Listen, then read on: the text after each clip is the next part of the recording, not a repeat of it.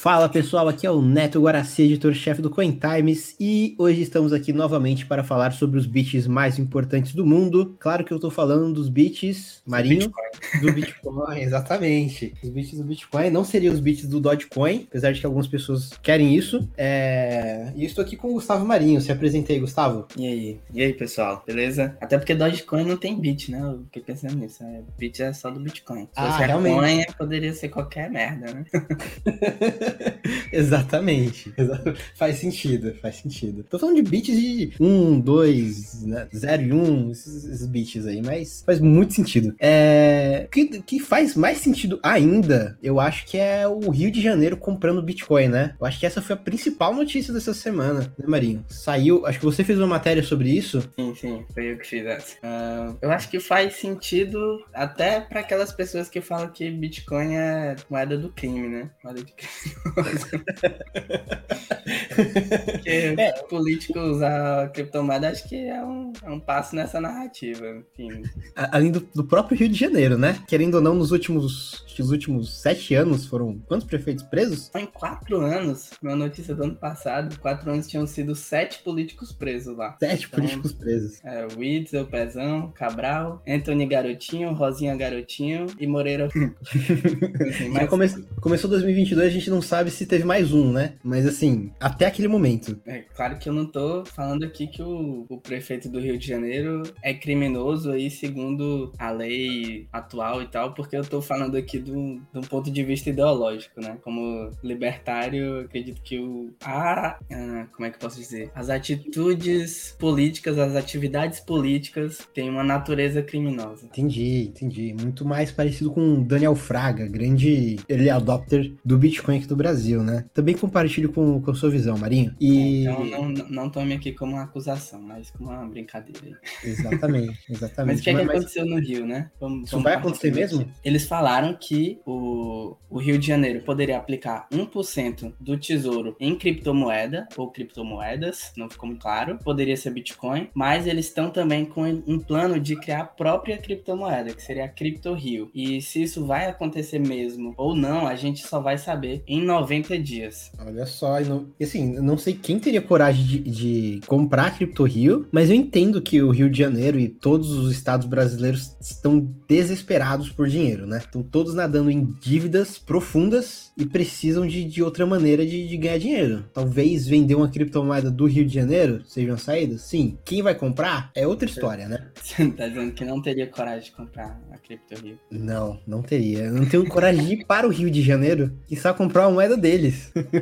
tá, mas tem outro, outro ponto também que eu acho que a maioria das pessoas, ou pelo menos quem já tem Bitcoin, poderia aproveitar, que seria a, o desconto em Bitcoin pago para impostos, né? Então, por exemplo, IPTU. Se você já tem o desconto quando vai pagar numa cota única de 7%, se você for pagar em Bitcoin, você já ganha 10% de desconto. Então, é uma ideia aí. Então é uma ideia para quem já tem Bitcoin declarado, obviamente, né? Tá tudo bonitinho. Pagar os impostos em Bitcoin, porque você vai garantir um desconto maior. Então isso aí também está sendo discutido. E claro, também ainda não é uh, decidido, né? A equipe dele tá discutindo isso e tá estudando como fazer isso de uma, de uma forma legal, né? Então, por exemplo, tem aqui na matéria citados o Chicão Bulhões, que é o secretário de Desenvolvimento Econômico e de Inovação, que diz que está estudando como seria feito isso, e também o secretário da Fazenda, o Pedro Paulo, que esse falou especificamente sobre o desconto de impostos. É, eu acho que provavelmente eles vão trabalhar aí no, no spread, né? Para dar esse, entre aspas, desconto. Creio eu.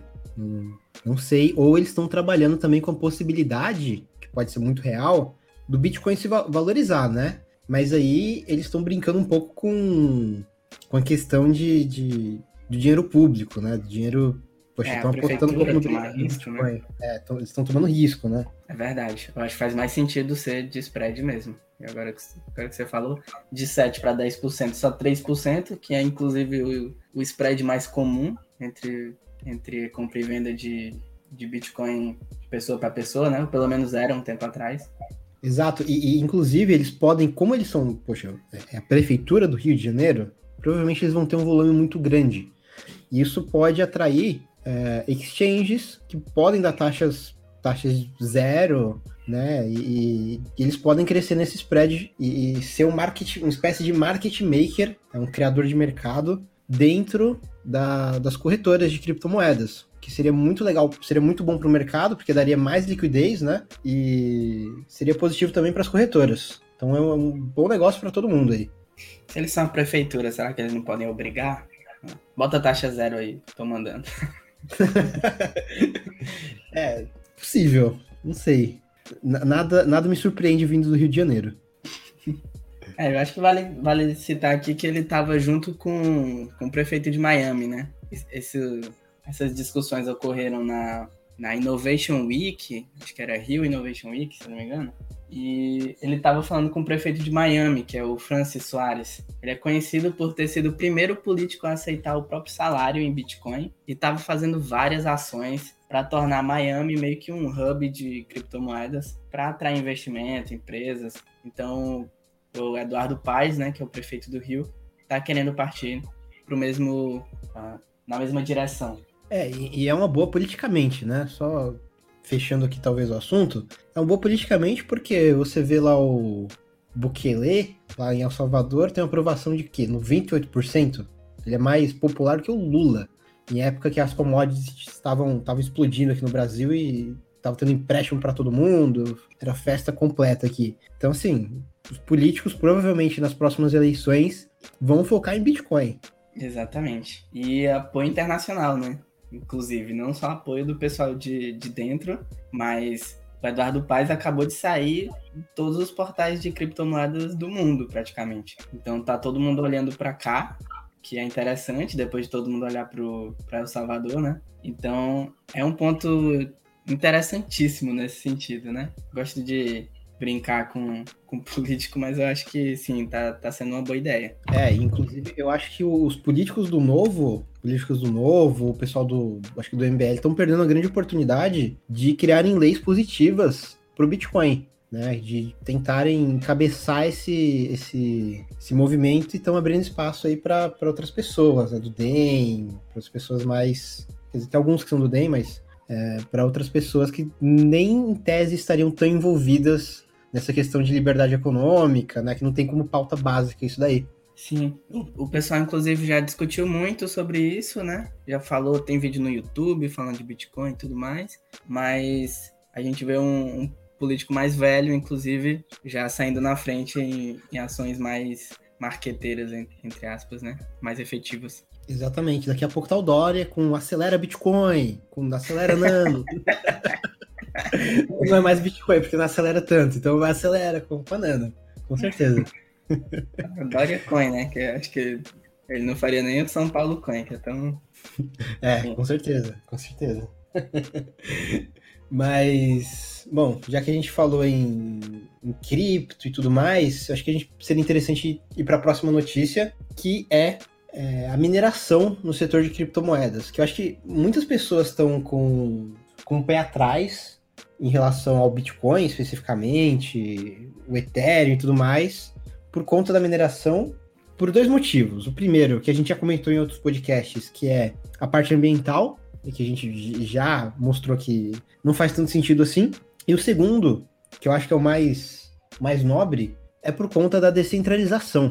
E muitas vezes os detratores do Bitcoin falam que, poxa, olha, o Bitcoin está ficando centralizado na questão de, de, de, mineração. Mineração que é muito importante para manter a rede segura, é, da onde que vem as novas moedas, né? Porque atualmente o mercado tá lotado de ASICs. São, não, são, não é o tênis, é a marca de tênis, mas não é. é. São aquelas máquinas específicas de mineração que são extremamente caras e que atualmente tem verdadeiros fazendas de, de mineração de Bitcoin pelo mundo. Ou seja, é um galpão gigantesco, refrigerado, milhares de máquinas. Inclusive, teve uma notícia recente de uma mineradora que comprou um.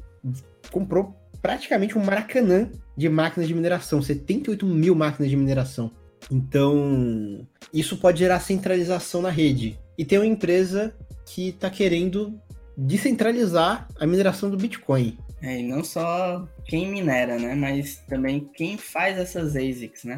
Porque hoje é praticamente um monopólio da, da Bitmain, que inclusive muita gente da comunidade não, não gosta dessa empresa.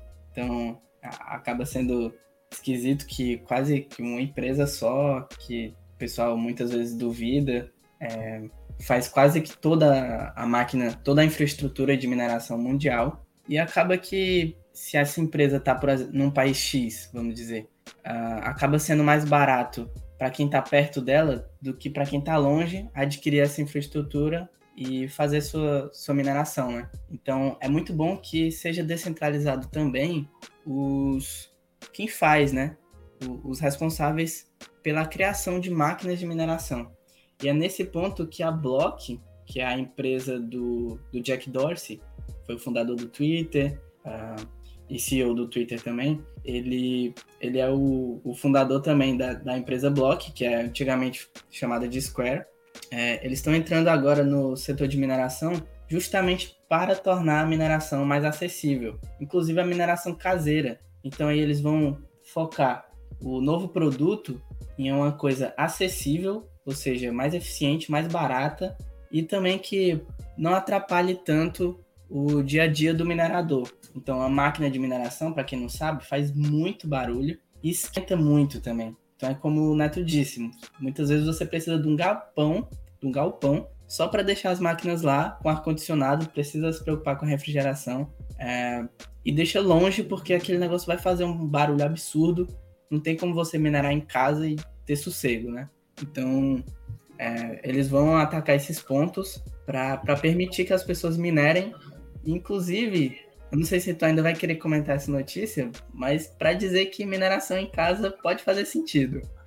Não, é, mineração em casa, acho que pode fazer sentido, já faz sentido com outra criptomoeda, que é o Monero. O Monero tem um algoritmo que, quando o, a comunidade, quando os desenvolvedores veem que estão lançando uma máquina específica de mineração, eles mudam o algoritmo. De forma que até a pessoa desenvolver, até a empresa desenvolver a máquina, faz todo o design da máquina, começa, coloca a máquina em produção. Quando eles estão com 100 mil máquinas, mudou tudo. Pronto, acabou. Já não dá mais para centralizar. Se não tem ASIC, né? Não tem ASIC, não tem ASIC. Então você tá minerando ali, o pessoal tá minerando em Intel i7, tá minerando no, nos Ryzen e tudo mais. Tanto é que é, muita gente minera Monero e nem sabe que minera Monero, né?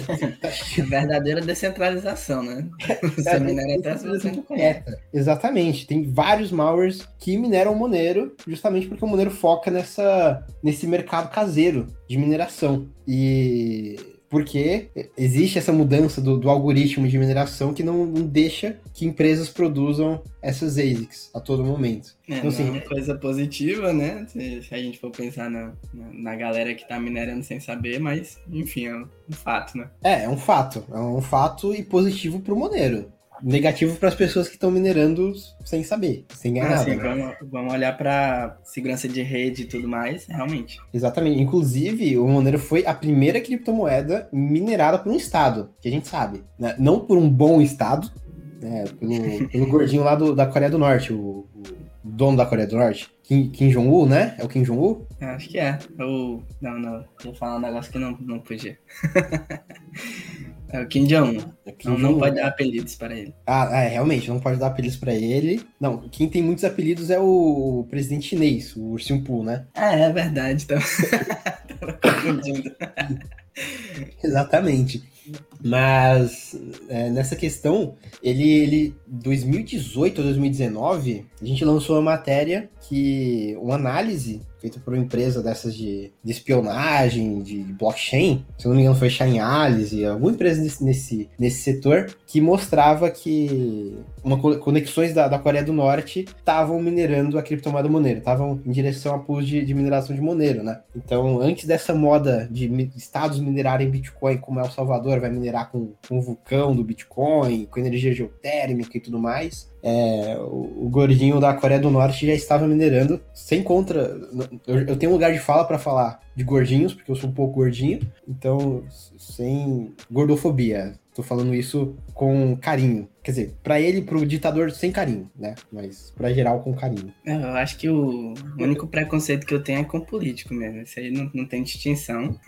É, e, é. inclusive, a gente tava falando aqui do, do Bukele, que o pessoal tá, enfim, botando num pedestal, né? Vale lembrar que o cara também não é fluxicheire, né? Porque recentemente descobriram aí, numa investigação, que é muito provável que o governo de El Salvador esteja espionando os jornalistas do país toda a imprensa, inclusive outras organizações é, civis, né, que não seja jornalista, né, não, não tá unicamente neles, o, o alvo nas costas, mas os caras estão usando um spyware que chama Pegasus, que é basicamente um vírus que você ganha acesso total a espionar aquele dispositivo. Então, por exemplo, você consegue ativar câmeras, é, escutar as chamadas, é, gravar onde que a pessoa tá, os dados do, do, GPS, enfim. Tudo isso, então imagina o poder que isso dá para um estado quando ele tem todos os jornalistas na mão, né? Na palma da mão. Então a gente começa Exato. até, inclusive, a, a, duvidar de onde vem tanto apoio, né? Como que a pessoa é apoiada por 98%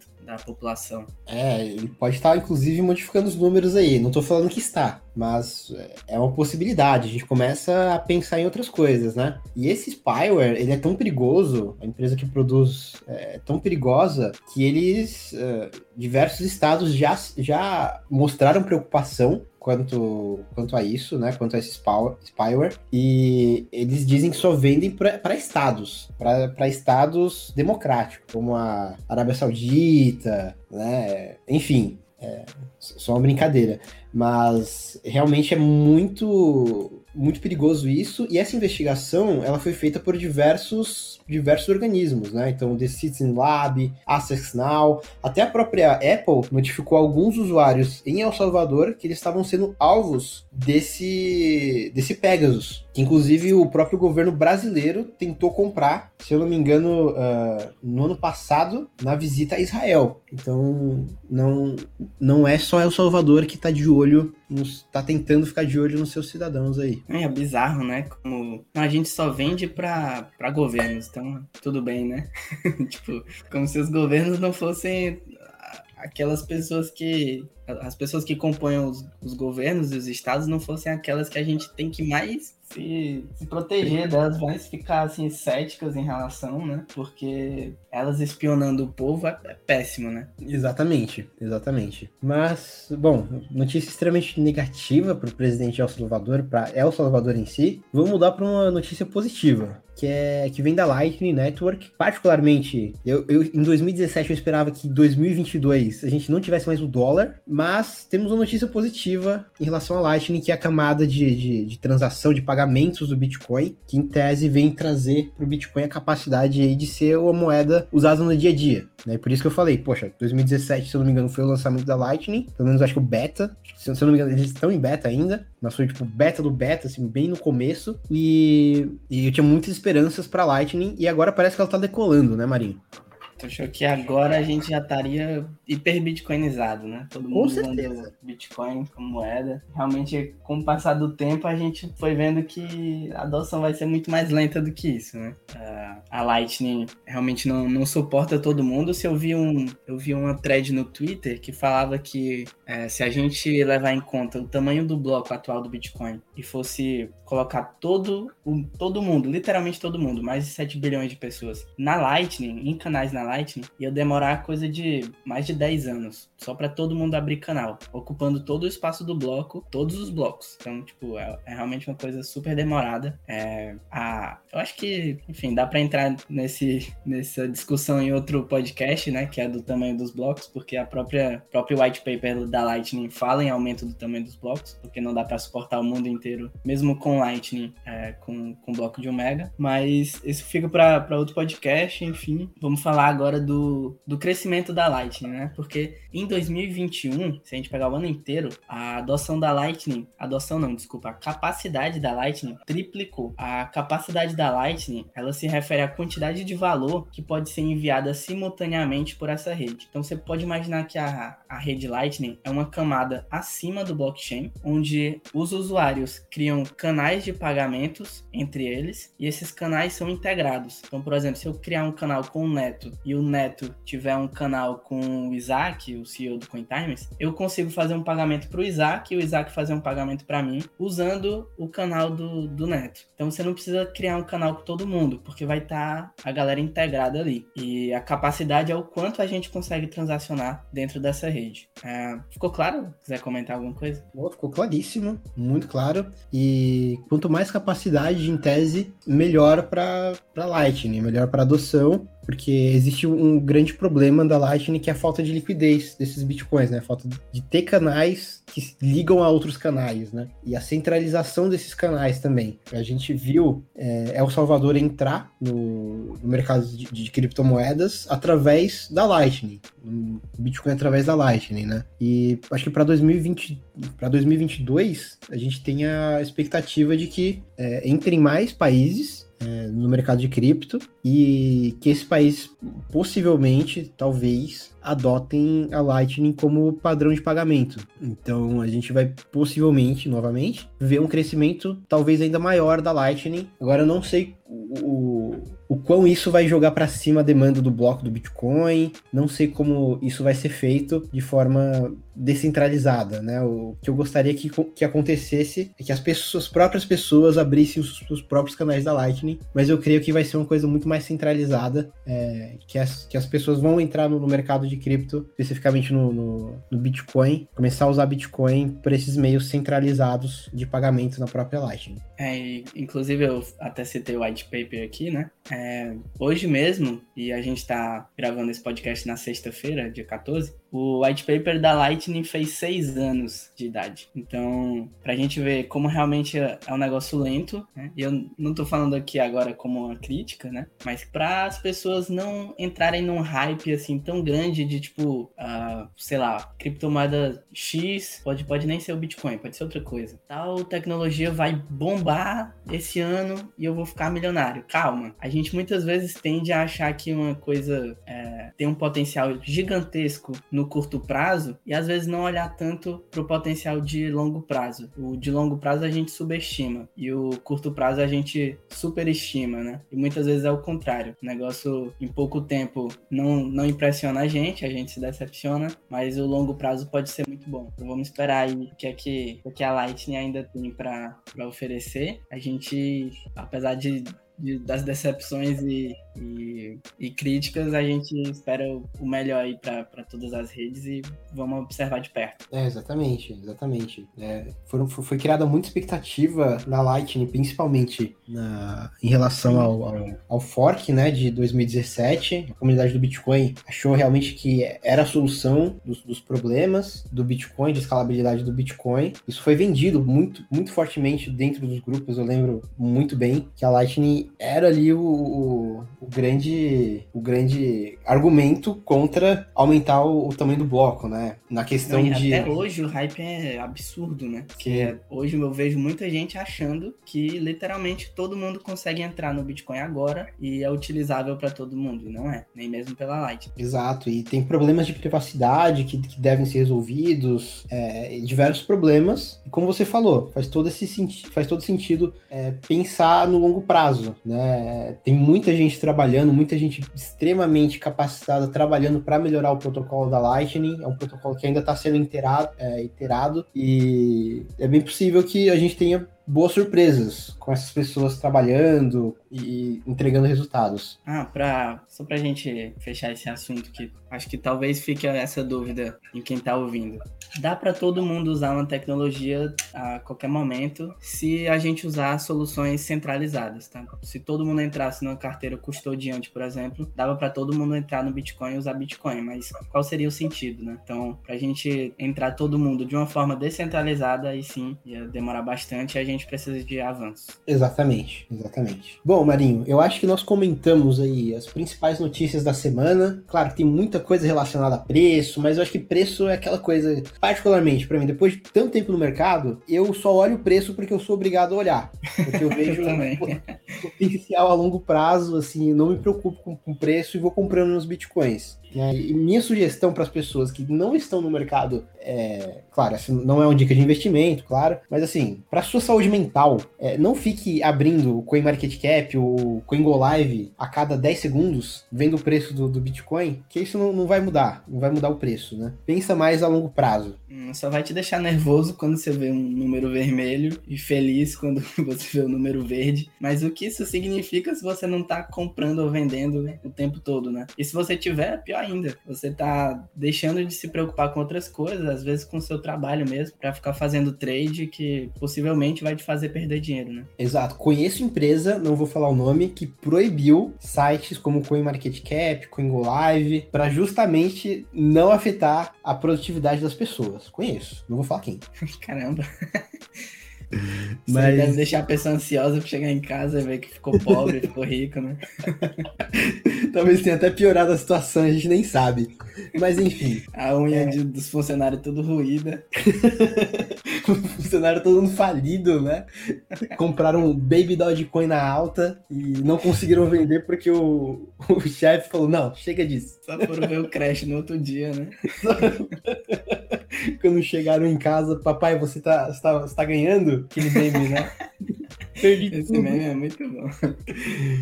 Eu vi esse meme recentemente com, com Naib Bukele, com o presidente de El Salvador, que faz. Ele compra Bitcoin com, com dinheiro público, né? Mais ou menos que o Eduardo Paes quer fazer no Rio de Janeiro. Aí o cara, e aí, você tá ganhando? Aí, perdi o país. Perdi o país. Apostei, alavanquei o país na BitMEX. É, muito Ainda bom. bem que Rio de Janeiro vai, vai de uma forma mais conservadora, né? 1% em, em Não, mas apesar de que o Rio de Janeiro já tá falido, né? Então. O que, que é 1% de zero? pois é, de negativo. Exatamente. E com essa, acho que nós fechamos o podcast. Espero que vocês tenham gostado desse novo formato. E sempre no Anchor, que é plataforma que a gente lança o podcast, sempre tem o link para você fazer comentários. Então, se você é, quer fazer comentários sobre erros, sobre algum assunto que você queira que a gente comente, coloca lá. Você pode enviar áudio. E eu acho que também tem a seção de comentários escritos se eu não me engano. Então é isso é, aí, pessoal. Se, se, alguém me corrigir aí em alguma coisa, eu comento no próximo. Isso aí é uma boa. É, realmente. É, a gente, pô, a gente não é dono da verdade aqui e, enfim, qualquer correção aqui ou, ou, ou poxa, o elogio, qualquer coisa é, que você queira mandar, a gente possivelmente vai colocar sua voz aqui pro próximo podcast. Então é isso aí, pessoal. Espero que vocês tenham gostado e aprendido bastante com esse podcast. Se gostaram, compartilhe o conhecimento e até a próxima, pessoal. Até a próxima semana. Valeu.